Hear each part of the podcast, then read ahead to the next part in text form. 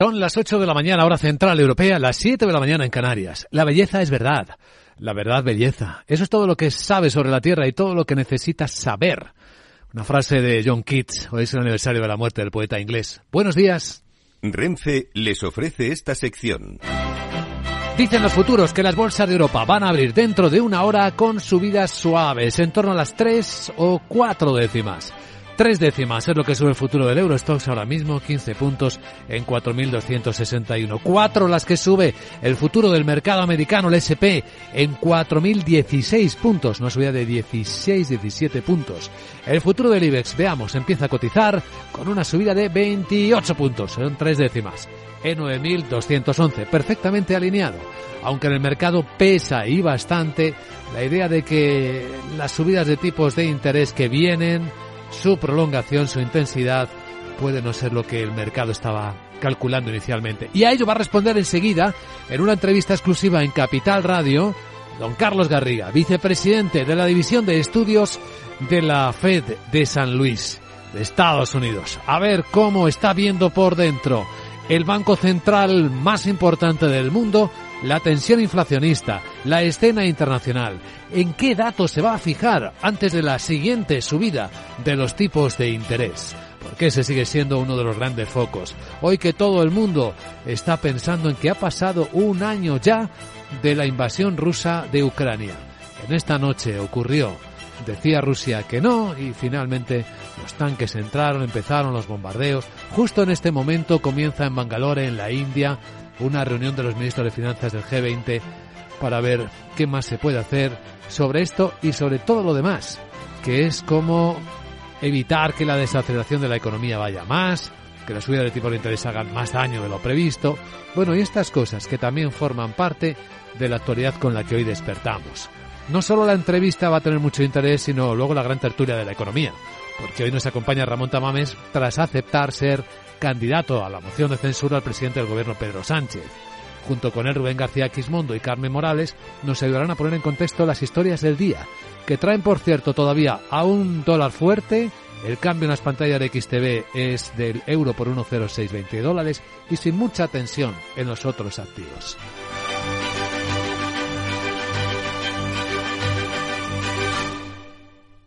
Renfe les ha ofrecido esta sección. Tío, ya estoy en el tren. A ver si tengo suerte y llego tarde, ya sabes. 30 minutillos y me ahorro el billete. No creo que en media hora me pierda mucho allá en el pueblo. Como mucho al Paco contando por enésima vez cómo conoció a la Juani. Con el compromiso Renfe de puntualidad, si tu tren AVE se retrasa más de 15 minutos, te devolvemos el 50% y el 100% si se retrasa más de 30. Normal que alguno prefiera llegar tarde. Nadie te da más. No todos los trenes son como Renfe. Renfe, tu tren. Capital, la Bolsa y la Vida, con Luis Vicente Muñoz. Y de nuevo las sonoras palabras del secretario general de Naciones Unidas, Antonio Guterres, diciendo que la invasión rusa hace un año es una afrenta a la conciencia colectiva. Así lo ha dicho en la apertura de la Asamblea General en la que Kiev y sus aliados esperan el apoyo masivo a una nueva resolución que pide una paz justa y duradera. Guterres se ha mostrado preocupado ya que teme el recrudecimiento del conflicto por el recurso a las armas nucleares y actividades militares irresponsable en torno también a las centrales. Por eso pide que se intente llegar a la paz. La guerra no es la solución guerra es el problema. La gente en Ucrania está sufriendo enormemente. Los ucranianos, los rusos, otros pueblos necesitan la paz. Y aunque hoy las perspectivas parezcan sombrías, todos debemos trabajar sabiendo que una paz auténtica y duradera debe basarse en la Carta de Naciones Unidas y en el derecho internacional. Cuanto más duren los combates, más difícil será esta labor. Se prevé que esta noche de madrugada en España se vote la nueva resolución que subraya la necesidad de lograr lo antes posible esa paz. Poco después, el embajador ruso ante la ONU, Vasily Nevencia, insiste en que es Occidente la que lucha con el objetivo de acabar con Rusia. En este deseo suyo de Occidente de derrotar a Rusia como sea, dice el embajador ruso, no pueden limitarse a sacrificar Ucrania, están dispuestos a hundir al mundo entero en el abismo de la guerra. Por su parte, eh, también le ha respondido el ministro de Exteriores ucraniano, Dimitro Kuleva, ha hecho un llamamiento a la unidad y solidaridad y ha señalado que nunca en la historia reciente ha estado tan clara la línea entre el bien y el mal. Y acabamos de conocer que el presidente de gobierno, Pedro Sánchez, ha aterrizado, ha llegado a Kiev se entrevistará hoy con el presidente Zelensky. En España y del lado económico destacamos que el ministro de Seguridad Social, José Luis Escribán, que dice que está a punto la reforma de las pensiones, asegura que va a incluir una ampliación del periodo de cómputo. Es decir, de los años que se tienen en cuenta para calcular la pensión. Escribán ha insistido también en que trabaja con agentes, eh, agentes sociales y fuerzas políticas y que el acuerdo es inminente, así como que dice que no prevé ninguna sanción por parte de Bruselas que estamos en ello, es, eh, como he explicado otras veces, lo que yo no sé es esta noticia de que nos va a penalizar Europa. No sé qué quiere decir eso, porque realmente lo que ha salido es una norma que ni habla de España, es una norma general, ni habla del sistema de pensiones español ni de los hitos del sistema de pensiones español. Es una interpretación que no sé, es decir, que yo no le no, no, no, soy, no soy capaz de valorar porque yo la norma y la brecha entre lo que dice la norma y lo que dicen algunos titulares pues es bastante grande, la verdad. Los titulares dicen esta mañana que el gobierno o el ministro ya ha contado a Bruselas que ya que no cuadran mucho las cuentas, habría prometido o comprometido una subida de las cuotas de los autónomos. Y en clave empresarial, los resultados de Telefónica entre los protagonistas de la mañana, 2.000 millones de euros gana el año pasado, un poco más de lo que estaba esperando el mercado, aunque suponga un recorte del beneficio del 75% sobre el año anterior, explicado por la operación de las ventas de las torres a Celsius. Claves de los resultados según el presidente ejecutivo de la compañía, José María Álvarez Payete. La compañía ha cerrado el ejercicio con un beneficio superior a los 2.000 millones de euros aumentando los ingresos en todos los mercados en los que opera. Y en la agenda del jueves, ¿Qué más cosas tenemos o esperamos? Sara buenos días. Muy buenos días. Es jueves y te cuento que hoy se conocerá el IPC armonizado para la UE y la eurozona de enero. En España el INE difunde datos sobre las hipotecas firmadas en 2022 y la encuesta de ocupación hotelera así como los precios y rentabilidad de los hoteles. La OCDE publica los datos del comercio exterior en el tercer trimestre de 2022. Y en Estados Unidos esperamos las peticiones semanales de subsidio por desempleo datos de gasto de consumo personal y la primera revisión del Producto Interior Bruto del cuarto trimestre. Bueno Luis Vicente no me enrollo más que tengan las orejas abiertas para escuchar al jefazo de la Fed de San Luis para que nos cuentes qué va a pasar con las personas interesantes, es decir con los tipos de interés esos, jeje, eh. nos dará un chavitazo. Chivintao. ¿Cómo? Chivatazo de lo que va a hacer. No. Ay, ay, ay, nervosia estoy. Chao. No sé, quizás puedas eh, leer entre líneas lo que nos diga nuestro invitado capital de cómo están viendo la batalla contra la inflación en el primer banco central del mundo, la Fed de Estados Unidos. Antes vamos a echar un vistazo al tráfico en conexión con la DGT. Patricia Arriaga, buenos días.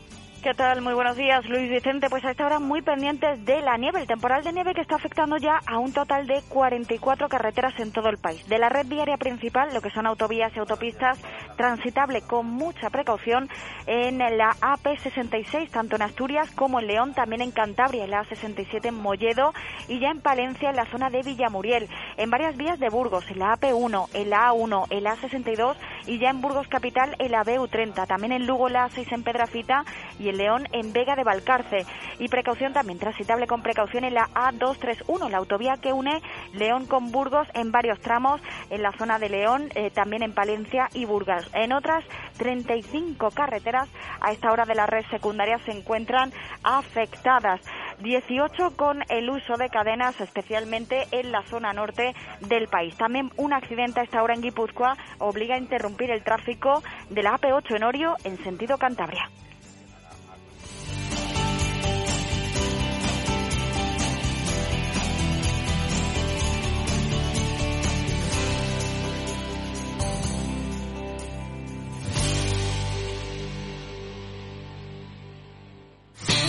El mejor evento de trading viene de la mano del broker IG.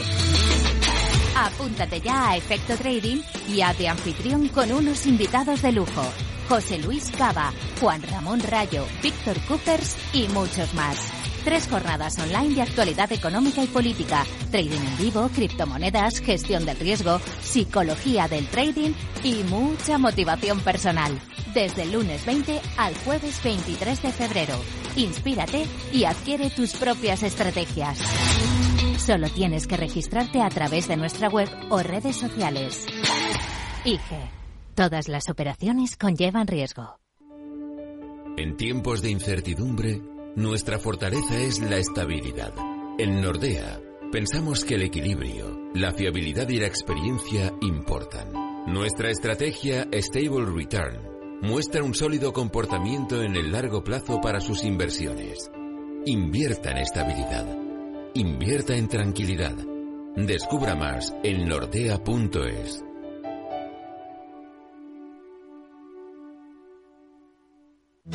¿Traerías tu hipoteca a Cuchabank si te mejoramos las condiciones? Consúltanos directamente. Cuchabank, tu nuevo banco. Más info en cuchabank.es. Capital Radio. Escucha lo que viene.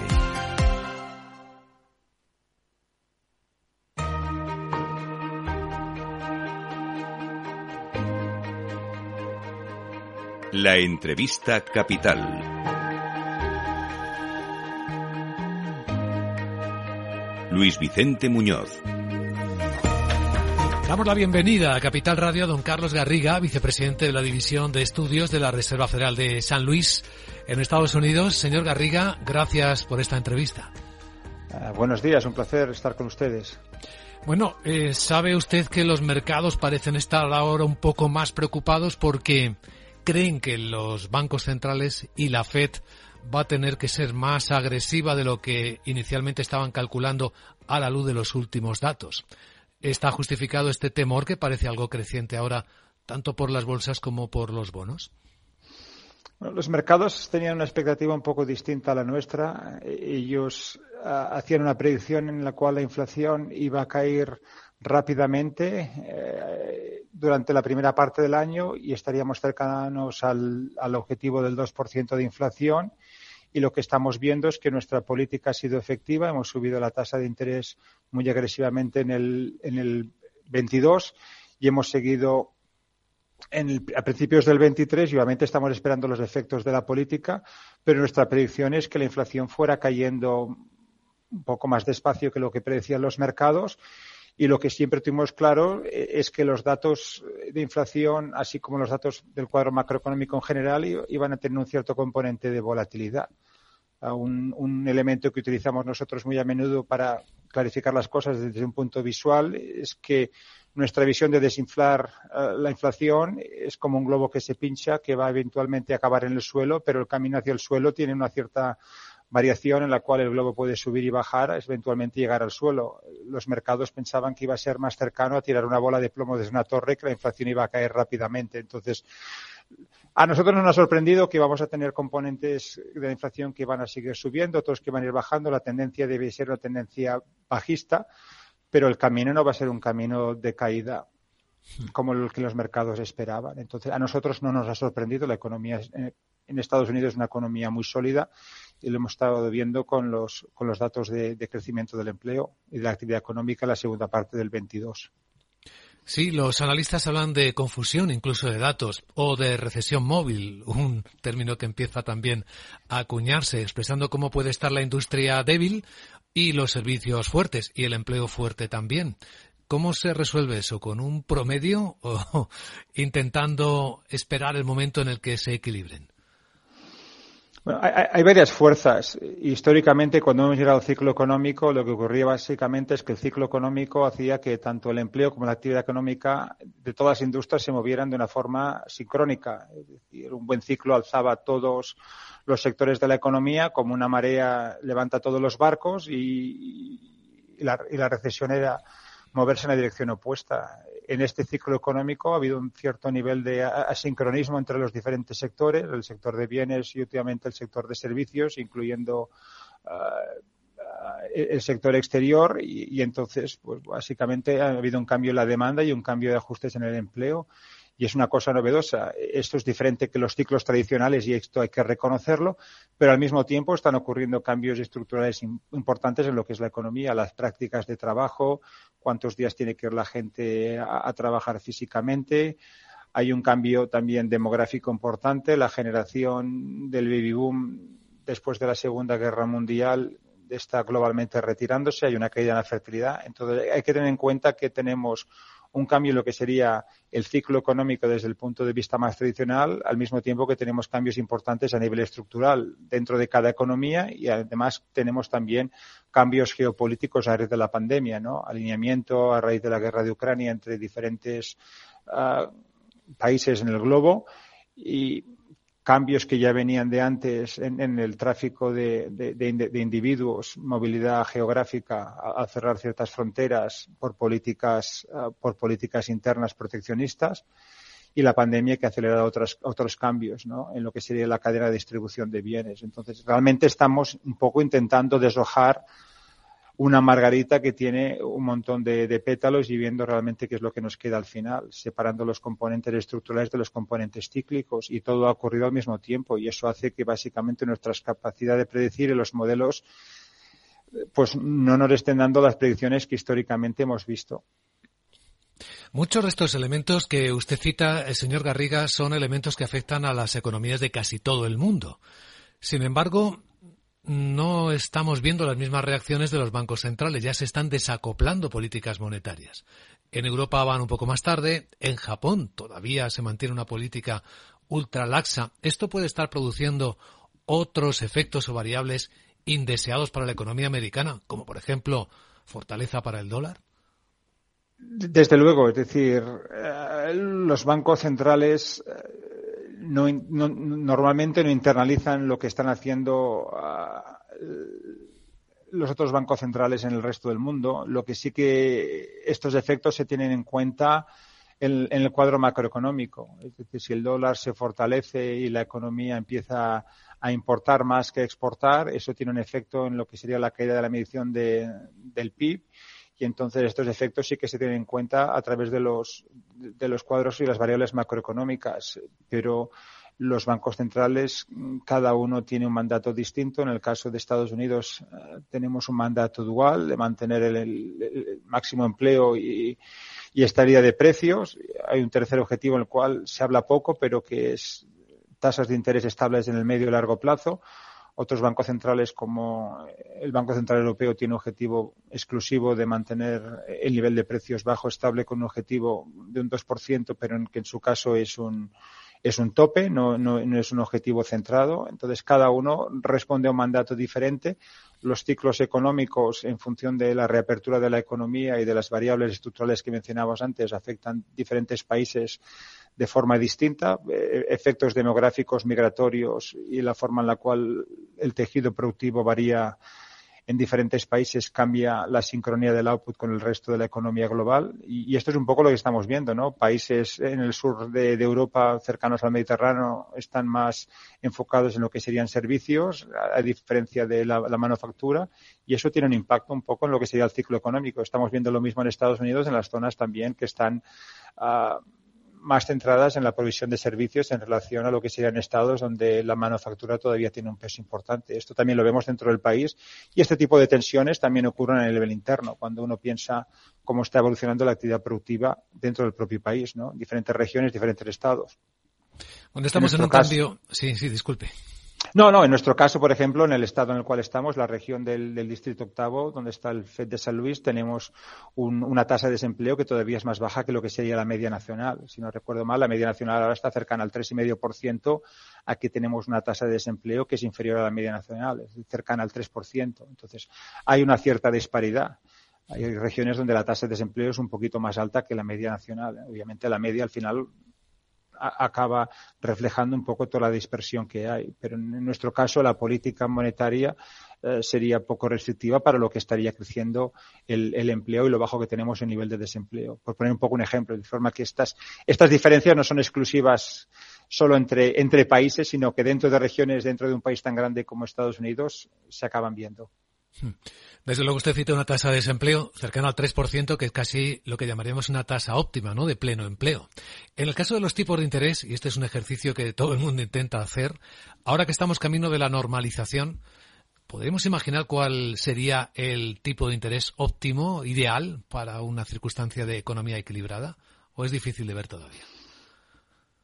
Bueno, de la forma en la cual piensan en general los, los, economistas es que la combinación del tipo de interés tiene que básicamente equilibrar lo que sería un crecimiento real de la economía cuando uno piensa en tasas nominales y si el crecimiento normal del medio y largo plazo es cercano al 2%, 1,5-2%, con una tasa de inflación también cerca del objetivo del 2%, estaría dando tasas nominales del 4% es lo que uno cabría esperar. Es decir, una economía operando de forma normal debería combinar el objetivo de inflación cercano al 2% más la tasa de crecimiento de la economía real. Y la tasa de economía real, desde un punto de vista macroeconómico, suele ser una combinación entre el crecimiento de la población y el crecimiento de la productividad.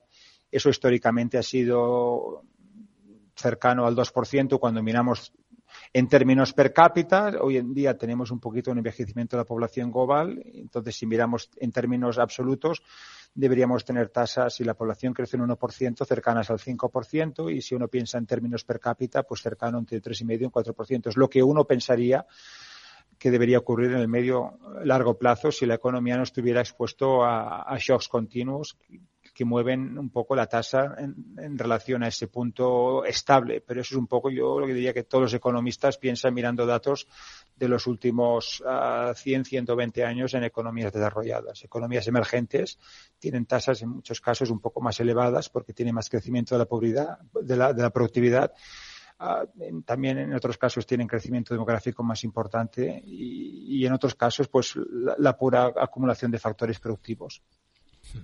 Una última pregunta, don Carlos. De aquí a la próxima reunión del Comité de Mercados Abiertos, hasta la próxima, el próximo momento de tomar una decisión sobre la siguiente subida de tipos de interés, ¿qué datos eh, en particular va a observar con la lupa eh, la Reserva Federal?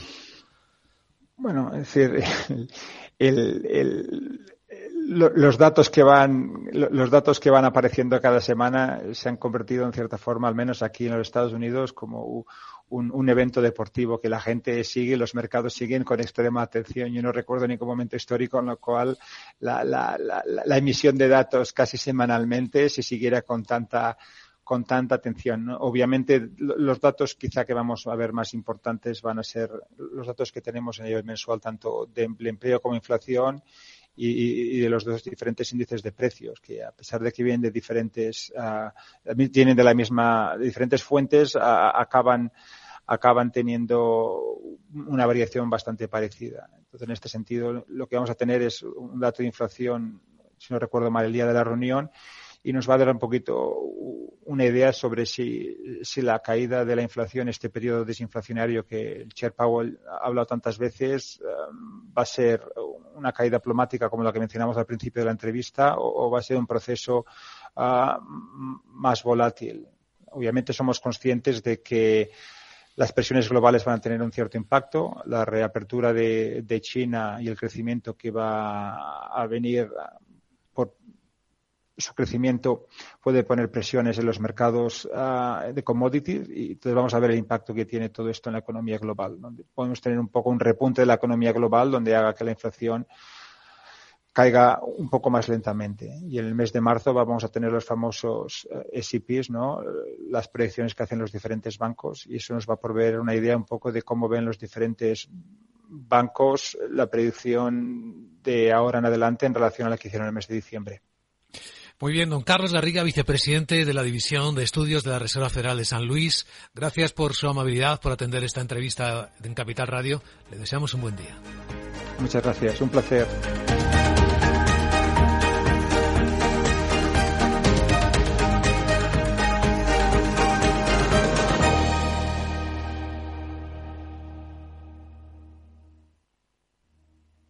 ¿Es de los que busca oportunidades en todas partes?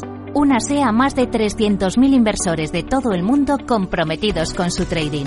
Con CMC Markets obtendrá una experiencia de trading mejorada con una plataforma de nivel institucional varias veces premiada con más de 12.000 activos a su alcance. Opere con el mejor. Pruébelo sin compromiso con una cuenta demo. Entre en cmcmarkets.es o llame al 911 140 700.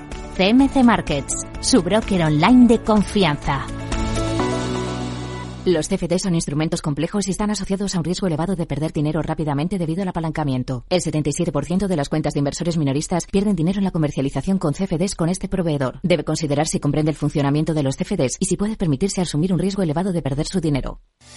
¿Tipos de interés al alza? ¿Quieres invertir en bonos y letras? Auriga Bonos es la web especializada en dar acceso a inversores particulares a la renta fija. No esperes más. Invierte en bonos y letras del tesoro con aurigabonos.es o llama al 913-244200. Auriga Global Investors es una sociedad de valores regulada y supervisada por CNMV y adherida al Fogain. Si quieres conocer mejor las empresas con las que trabajas, empieza por Informa. Compruébalo con tres informes gratis, el nuestro para que nos conozcas más y los dos que tú elijas para tu negocio. Solicítalos ya en Informa.es. Informa, líder en información empresarial.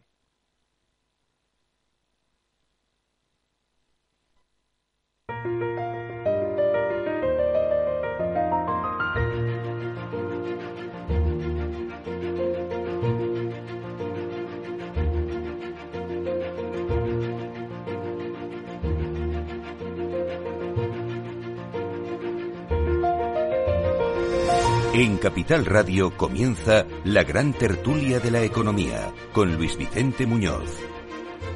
Bien, pues abrimos la gran tertulia de la economía. Sí, todo el mundo esperando seguramente a este momento especial en el que en Capital Radio cada mañana analizamos las cosas con perspectiva económica e intentamos siempre se desideologizar en lo posible nuestros análisis, ¿no? Verlos con un poco de perspectiva. Hoy lo vamos a hacer con Carmen Morales, profesora del IE Business School, profesora de liderazgo. ¿Cómo estás, Carmen? Muy bien, muy bien. Buenos Pues, días. em, eh, con muchos temas que tenemos hoy, el aniversario de la guerra. Un año ya, ¿eh? Efectivamente. Pasa sí. el tiempo y no hemos Sí. sido capaces de detenerlo ni de cambiar apenas la escena. Efectivamente, efectivamente. A veces creemos sí. que el tiempo va muy rápido y otras que va muy lento. No es en este caso que es lo que pensamos. Rubén García Quismondo, socio director de Coabal Abogados y Economistas. ¿Qué tal, Rubén? ¿Cómo estás? Muy buenos Pues días. muy bien, muy bien. No sé si tengo tantos temas como Carmen, ¿no? Pero, pero sí, lo de la guerra y quizá la- el apoyo tan explícito de, de China a Rusia, ¿no? Mm. Que ayer se veía que es un mensaje, la verdad, que muy negativo. Y a mí lo que más me preocupa es por qué ha subido el desempleo y tenemos una tasa, tasa del 14,3 ahora que ya hemos descubierto la variación que tienen los indefinidos estos, los contratos fijos discontinuos. Y la verdad es que me preocupa mucho porque la reforma laboral en realidad está causando un destrozo muy importante, como casi todas las leyes que han aprobado. Y me preocupa también pues los miles de no, no, aquí no tocamos la política y no debemos tocarla, ¿no? Pero, pero la verdad es que tengo dos hijas, una mujer, y, y cuando veo eso de que va a haber miles de personas que por haberle reducido la condena, pues van a salir a la calle, sube el paro. O sea, todas las leyes que en realidad estás aprobando, muchas de ellas no están teniendo buenos resultados. Y es un dato muy, muy negativo. Y en el fondo es, por ejemplo, pues en el tema penal, pues es muy simple. ¿Por qué he reducido la condena por violación? Ahora es menor que antes. Y entonces yo, que estoy condenado por eso, puedo solicitar que se me reduzca, porque estoy cumpliendo condena por, por haber violado a una mujer. Y hay más de 500 casos. No, no, pero no son 500, porque ten en cuenta la ley de Son más. la huelga de los letrados de la Administración de Justicia y lo que nos está tramitando y todas las solicitudes. El Consejo General del Poder Judicial, que de esto sabe un poco, lo calcula en miles. Porque además no lo vas a... Miles, es que no vas a poder cambiarlo. Porque la ley es la nueva. Entonces yo siempre tengo derecho a que tú me apliques la nueva pena que me has establecido por el delito por el que fui condenado. Y han bajado todas las penas. No es una cuestión de consentimiento como quieren llevar, sino simplemente que los delitos sexuales, las penas se han reducido. Y la pregunta es por qué redujeron las penas de los delitos. Es que no tiene sentido. ¿Por qué cuando pones una reforma laboral luego intentas ocultar ahí el dato porque en realidad el, el desempleo está aumentando? O sea, ahora la tasa de desempleo que yo estimo es más o menos del 14,3%, que sería no la del 12,9 Dos que nos da. más. No, un punto coma tres. Hay unos 1,3. 300 y pico mil. Si calculamos que la población activa española es de unos 23 millones y medio, 235 mil es un punto. Y estamos en 300 y pico mil. Unos 1,3, 1,4. Estoy escribiendo un artículo y lo, lo detallaré. Pero 14,2, 14,3%. Por lo Páselo, tanto- páseselo, don Rubén, a, a don Ramón Tamames, que tiene que estar recaudando ahora toda la información posible como candidato a la moción de censura a Pedro Sánchez. Don Ramón es, como saben, es con tertulia habitual nuestro en este encuentro de la mañana de los jueves. Él es catedrático de Estructura Económica, es académico de la Real Academia de Ciencias Morales y Políticas, aunque hoy todo el mundo le conoce como el candidato Mm. a la moción de censura. Don Ramón, ¿qué tal? Muy buenos días. Muy buenos días, Luis Vicente y queridos amigos de la mesa redonda. ¿Cómo Pues lleva usted los preparativos?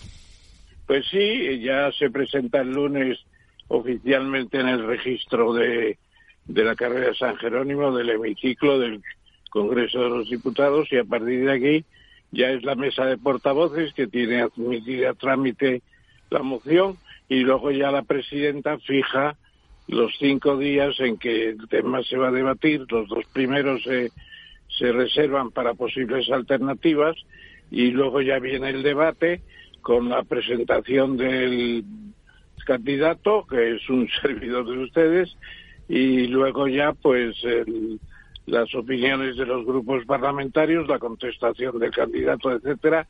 Es bastante largo, a lo largo de tres o cuatro días habrá sesión, pero en fin, estamos dispuestos a ello porque, como se ha dicho por el propio Pachi López, al fin y al cabo el- el- la moción de censura es una pieza más del artículo 113 de la Constitución y debe ser respetada como todas las piezas de la Constitución. Yo estoy en el mejor ánimo, creo, para atender esta, esta cuestión que considero muy importante en mi vida académica, política y cultural incluso. Nadie duda, creo, profesor Tamames, que usted está absolutamente preparado para plantear los temas, aunque ya sabe que se, que se meten con usted porque creen que va a tener que prepararse muy dura físicamente para la maratón, para aguantar tantas horas de debate. Eh, Sí, hombre, naturalmente, pues yo creo que me, de- me darán unas, unas ciertas facilidades de ubicación en el propio Congreso y la posibilidad de, eh, digamos, eh, recesos que siempre hay en estas cosas. No, me parece que sea una cosa tampoco tan, tan tremenda. Hay que arrostrarlo con sentido deportivo y además es un reencuentro mío con esa Cámara en la que estuve siete años trabajando en el periodo constituyente precisamente. Por eso, O sea que por por e- ahí bien y además sepa usted, don Luis Vicente, que estos coloquios y estas mesas redondas que tenemos frecuentemente nosotros con usted y demás, pues son una preparación, son una gimnasia estupenda que hacemos pensando en otras muchas cosas, nos debemos en cierto modo a la opinión pública, a lo que esperan que contestemos nosotros a las grandes demandas como las que he estado escuchando de Rubén Quismondo precisamente ahora. Hola Rubén, ya, te. Hola Ramón, Eh, que sepas que yo independientemente de quién te propone, te apoyo. Yo voy a decir algo muy claro. España estaría mucho mejor con un presidente como tú que con el presidente que tenemos ahora mismo. Me da completamente igual lo que todos los medios están diciendo. Yo en los años que te conozco eh, no tengo duda de tu capacidad intelectual, no tengo duda de tu capacidad de trabajo. Es evidente que no lo haces por un motivo material, porque a tu edad no lo necesitas. Eso es bueno para el país. Y sería muy bueno para el país que una persona como tú sustituyera la actual presidencia que realmente yo diría que nos tiene a todos los españoles muy preocupados. Muy preocupados por lo que vemos todos y cada uno de los días, por lo que ayer asistimos, ¿no? O sea, fondos europeos, pero que no llegan al final. ¿Y entonces para qué están? Van muy bien, pero no le llegan a los empresarios, no le llegan a las personas. ¿Para qué están? Así que Ramón, te has embarcado en una aventura que tú sabes que va a ser muy dura. Ya están, digamos, eh, bueno, pues eh, con tu edad, si necesitarás o no descanso, todo este tipo de cosas. Pero yo creo que España, si lo reflexionara la gente con don Ramón Tamames como presidente del gobierno temporal, entiendo que hasta las siguientes elecciones de noviembre del 2023, eh, ganaría y se quitaría la desgracia que estamos padeciendo todos los días las mujeres. Yo, por ejemplo, Ramón, voy a decir una cosa que a mí me llamó la atención. No sé si sabéis que la primera ministra escocesa, Sturgeon, dimitió. Y voy a decir por qué dimitió. Ella dimitió, entre otras cosas, el último escándalo que la ha llevado fuera fue el que un violador eh, condenado cambió eh, administrativamente de sexo, dijo que era una mujer y por lo tanto debían de ingresarlo en una prisión de mujeres. y hoy en día está en una prisión de mujeres, aplicando una ley trans que había sido aprobado por esta ministra escocesa que ya tenía otros como los fracasos para intentar otro referéndum después del chasco que ha supuesto el referéndum del Brexit para el pueblo eh, británico y sus consecuencias. Con lo cual, cuando uno hace leyes, debe de llevar todo el proceso legislativo adelante, debe escuchar al Consejo de Estado, al Consejo General del Poder Judicial, a los especialistas, etcétera. Y yo no dudo de que un gobierno que tú dirigieras, Ramón, hasta las elecciones de noviembre del 2023 se merece muchísimo más el apoyo de los españoles que el gobierno actual que tenemos, independientemente de que es legítimo, por supuesto. La formación de mayorías que tiene el actual presidente de gobierno es legítima, pero su actuación es dañina para la nación española. Mm, suscribo absolutamente. Eh, querido Luis Vicente, las palabras que acabo de oír de Rubén me llenan de, digamos, de interés todavía más por la cuestión. Se hará lo mejor posible, de eso podéis estar seguros, y e insisto, el entrenamiento que nos dan eh, casos como la tertulia, la gran tertulia de la economía de Capital Radio, es inmenso. Estamos al día en cantidad de cosas gracias a estos debates que tenemos aquí en la mesa redonda y que nos llenan de, de, digamos, de encargos de la gente, de problemas que tiene, lo que decías sobre el paso de la Comisión Europea ayer mm. por los jóvenes, las jóvenes generaciones y los fondos de, de, aplicación de la pandemia. Eso es importantísimo. Se van llenos de dudas, no sabemos qué empresas hay, qué corporaciones, qué, qué diputaciones, qué, qué, comunidades autónomas, no sabemos nada. De, que se cite un solo beneficiario de la ayuda, no lo sabemos. Pues, eh, pues ya estamos en dos años de cumplimiento de esas cuestiones y es importante ir enterándonos. Yo quiero saludaros a todos porque en la segunda parte de la sesión no voy a poder quedarme pero Luis Vicente, muchas gracias por esta comunicación que me llena eh, de alegría. de los antes Carmen quiere decirte algo, Ramón. Sí, muchas gracias, Luis Vicente. Eh, bueno, buenos días, eh, profesor. hola, Carmen. Hola, que suscribo absolutamente el apoyo que, que, Rubén te ha dado, te ha transmitido. Igualmente, por mi parte, va a ser, como ya hemos manifestado, ¿no? Me ha manifestado en otras ocasiones, una oportunidad maravillosa de, de poder recibir una lección de, democracia, de, economía y de transparencia ¿no? en, una, en, un, en una moción de censura, que es una herramienta efectivamente muy poderosa y que se le ha mm, prescindido de valor en, en anteriores ocasiones. Em, va a ser se está escuchando últimamente no especialmente en televisores en, en cadenas de televisión el, el, el cuestionamiento no a, a, la capacidad de contrarréplica, etcétera, que efectivamente, desde luego, no va a ser tan, digamos, alineada, ¿no? Como puede ser en esta tertulia por parte de, diputados que, irán probablemente con, mala intención, pero, pero vamos, yo estoy segura que tu capacidad de, poder dar esa contrarréplica y, de darles la vuelta a sus argumentos es absolutamente, está, estará absolutamente garantizada y, y pues eso, estaremos encantados de escucharte y, con todo el apoyo moral por tu valor y valía y, muchísimas gracias por pues, hacerlo. Pues, eh, profesor Tamames, imagino que la agenda empieza a apretarse, ¿no? Ahora ya. Empieza a apretarse precisamente en este mismo momento. Vicente, en la desconexión, ya después de la desconexión de ahora no estaré, pero yo quiero felicitaros a todos, ayuda como la vuestra es eh, fundamental y me preguntaban ayer que cómo me sentía. Digo, pues debo sentir un poco como el Cid campeador cuando le pidió cuentas al rey Alfonso VI que se explicara ah. en la jura de Santa Gadea. Ese, ese testimonio histórico que pidió el Cid me llena de alegría el precedente y es fundamental. Hay que pedir cuentas, sí señor, razonadamente, para que el país esté enterado y juzgue a la hora de ir a las urnas. Muchas gracias, Luis Vicente, y queridos amigos Rubén, Carmen y los demás. Un abrazo. Un abrazo. Estamos en la gran tertulia de la economía en Capital Radio.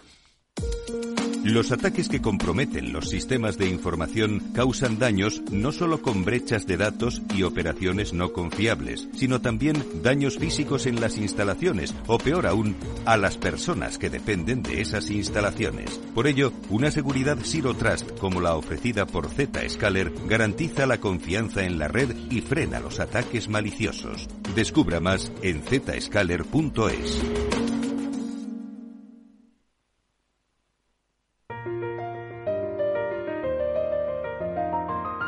La gran tertulia de la economía, solo en Capital Radio. Aprovecho para adelantaros cómo vienen los mercados este jueves. Estoy observando cómo hay perfecta alineación esta vez. Eh, tres décimas arriba el futuro del Eurostox, tres décimas el del IBEX en 9.207 y cuatro, una décima más, el futuro del SP500 del mercado americano. Está en 4.015. Tras leer las actas de la FED, y leer que bueno que las subidas van a continuar, que bueno hay bastante coincidencia en la visión de los jefes del primer banco central del mundo. Lo estoy viendo en las pantallas de XTV. Si inviertes en bolsa, esto te interesa. XTB tiene la mejor tarifa del mercado para comprar y vender acciones y ETFs. No pagues comisiones hasta 100.000 euros al mes. Si inviertes en bolsa o quieres empezar, más sencillo imposible. Entras en xtb.com, abres una cuenta online y en menos de 5 minutos compra y vende acciones sin comisiones. Además, te atendemos 24 horas al día. ¿A qué esperas? Más de 660.000 clientes ya confían en xtb.com. Un broker, muchas posibilidades. xtb.com. A partir de 100.000 euros al mes, la comisión es del 0,2%, mínimo 10 euros. Invertir implica riesgos.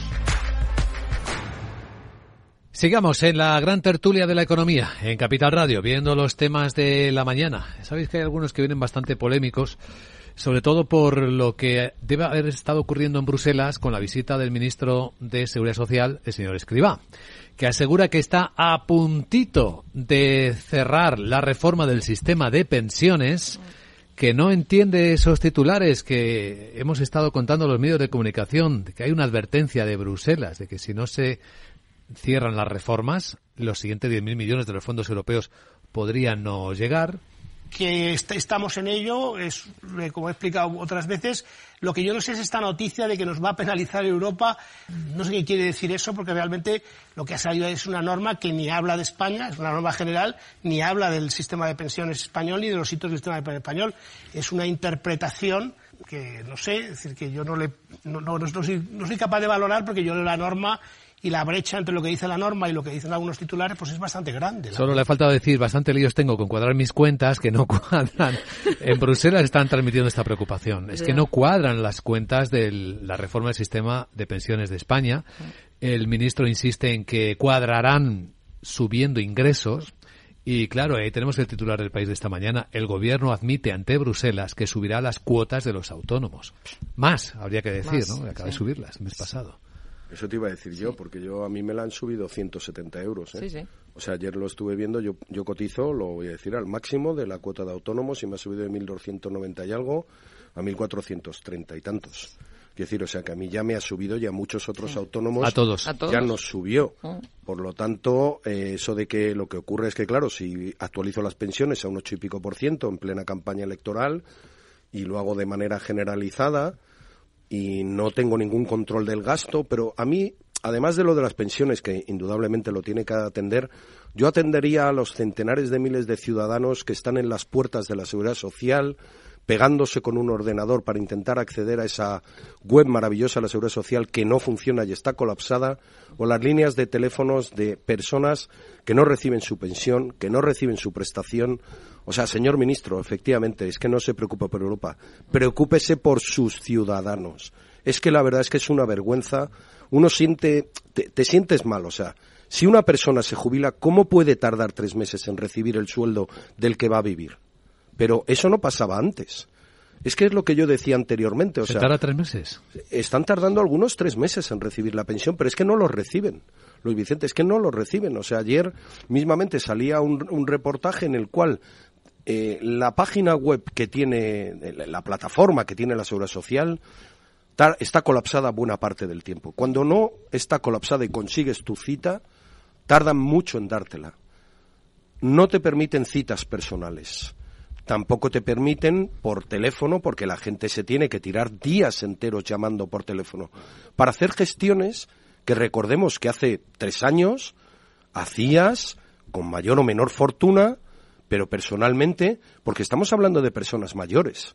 O sea, no estamos hablando en muchísimos casos la seguridad social, lógicamente vamos a decir el perfil de su cliente es una persona mayor que está demandando su pensión o que tiene un problema de cobro con la pensión o que está demandando una prestación.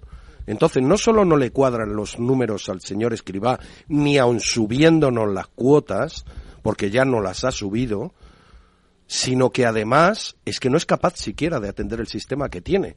Y sin embargo se permiten subir eh, y actualizar las pensiones a un tipo que, que, no es procedente, cuando el resto de los salarios se están ajustando. Entonces, bueno, la verdad es que tiene mucho que hacer, sí, efectivamente. Que no pierda un minuto de tiempo, vaya al ministerio a las 7 de la mañana. Yo acabé ayer a las once y media de la noche, el martes también, el lunes también, y es muy bueno, es muy bueno. A veces 14, 15 horas de trabajo. Se le llama autoexplotación, señor ministro. Se puede hacer, uno lo aguanta y los fines de semana descansa, no demasiado, que es usted ministro y eso es temporal. lo, preocupante en el mensaje es que no es capaz de valorar la situación, ¿no? dicho literalmente. Inde ya independientemente de, de, la presión a los autónomos, que como decimos con frecuencia en esta tertulia, ¿no? Es, es el tejido productivo más importante que existe en este país eh, y, y, toda esa presión y toda esa carga de responsabilidad del sistema de pensiones en precisamente un colectivo ya muy debilitado en, en, después, a partir de esta crisis, previamente y durante y, y lo que nos viene todavía por delante, pues, eh, pues eso es lo que realmente preocupa. Toda esta visita que además a, comentaba el profesor Tamames, ¿no? Esta visita de las eh, de las eurodiputadas, ¿no? De las representantes de, de la de la delegación de la Comisión Europea. Ayer que, estuvo aquí una de ellas, es, por cierto. Sí, estuvieron hablando. estuvieron dos, efectivamente, hablando aquí en el programa, sí. Eh, que, que lo que la preocupación no por dar a España fondos millonarios mientras se rebaja el, el, el, delito de malversación que eso realmente es algo preocupante. Dice no no hay de momento eh, indicios de, de, ningún delito pero eso no significa que, que, sí puso de manifiesto la falta de transparencia no entonces esto esto es algo realmente preocupante. Se han ido más preocupadas de lo que de lo que han venido y, es algo que realmente, pues eso, en estos seis meses tendría que ser un motivo de debate eh, político ante ante antes ante elecciones, ¿no? De, de, todo tipo de elecciones. Está contando Voz Populi esta mañana que la Fiscalía Europea ha abierto ya la primera investigación en España sobre los fondos de la Unión Europea está analizando posibles irregularidades tras recibir una denuncia privada. Tiene otras 14 investigaciones en marcha en toda la Unión Europea sobre el mecanismo de recuperación y resiliencia. Sí, sí. No, y luego el tema de la licitación, ¿no? que también han puesto de manifiesto de la licitación, o sea, el anuncio de Sánchez de esos fondos a Volkswagen previo a cualquier tipo de licitación en el sector de automoción. ¿no? Entonces es algo que realmente es absolutamente inadmisible y lo ha dicho eh, en la, la, delegada de la Comisión Europea. ¿no? Reformas legales como la reducción de delito de la pena de malversación. Sí, sí de fondos públicos, porque claro, aquí estamos tocando algo que puede estar conectado, ¿no? Vienen fondos europeos, claro. fondos públicos. Y si se malversan sin sí, sí. Es que en no... las nuevas condiciones, pues yo por cerrar lo de la seguridad social le recomiendo al ministro que cambie el sistema de cotización. Coticen más los trabajadores, menos los empresarios. Si hace un buen estudio económico verá que se incrementaría eh, Bajando la cotización del empresario y subiendo la del trabajador, se podría incrementar perfectamente un millón de trabajadores. Haga el estudio, señor ministro, que tiene mucha gente allí que podría hacérselo. Y si no, si quiere, se lo envío yo.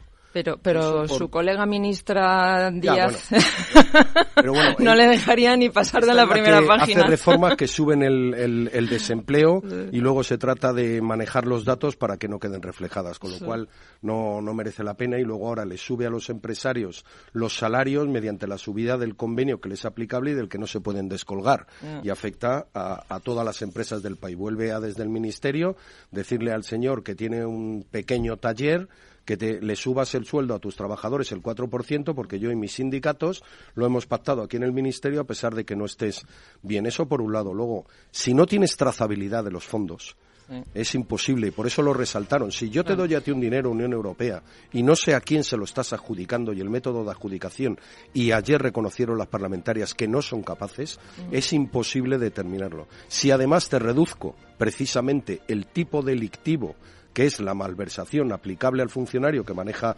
fondos públicos, si encima tengo públicamente declaraciones de un presidente adjudicando fondos Mm. previamente a cualquier licitación o a una empresa privada, por más importante que sea y que in- tenga inversiones en el país, pues hombre, al final tenemos que preocuparnos todos. La gran tertulia de la economía. Hoy con Rubén García Quismondo, Carmen Morales y Ramón Tamames. Gracias amigos y buen día. Muchas gracias. Buenos días.